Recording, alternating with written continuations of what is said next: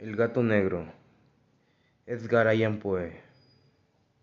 Desde pequeño fue un niño cariñoso que demostraba gran afecto por los animales. Al momento de casarse, lo hace con una mujer que comparte su amor y su cariño hacia los animales. Poseían varios animales, entre ellos un gato negro llamado Plutón.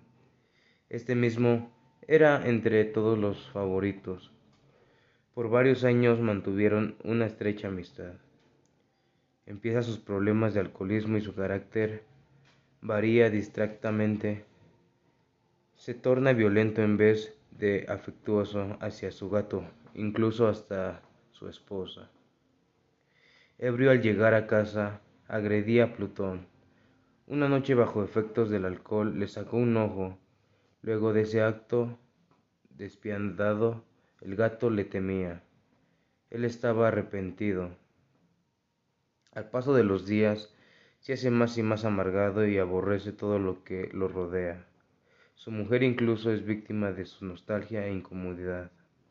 Un día haciendo una tarea doméstica, bajando al sótano de la casa, acompañado de su mujer, el gato atado a él como siempre. Se le encruza entre las piernas de tal modo que casi lo hace caer de cabeza por las espinadas escaleras. La furia lo invade y el temor de pegarle desaparece. Tomado una hacha en su mano para agredirlo, su mujer, en un intento de detenerlo, interviene terminando la escena con la muerte de ésta, mientras que el gato sale ileso. En su desesperación por ocultar su crimen, esconde el cadáver tras una pared, la cual sella con ladrillos, tal y como antes estaba.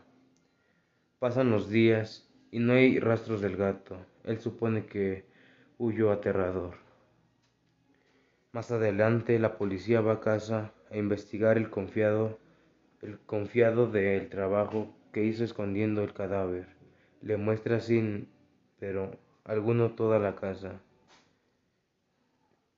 Pero bajo del exceso de confianza habla de más y golpea con un bastón la pared de ladrillo tras la cual se encontraba el cadáver de su esposa. Entonces se escuchó un fuerte maullido que provenía del interior de la pared en donde ocultó el cadáver. Rápidamente los oficiales rompieron la pared y allí el cadáver, y nada más y nada menos que el gato causante de todo.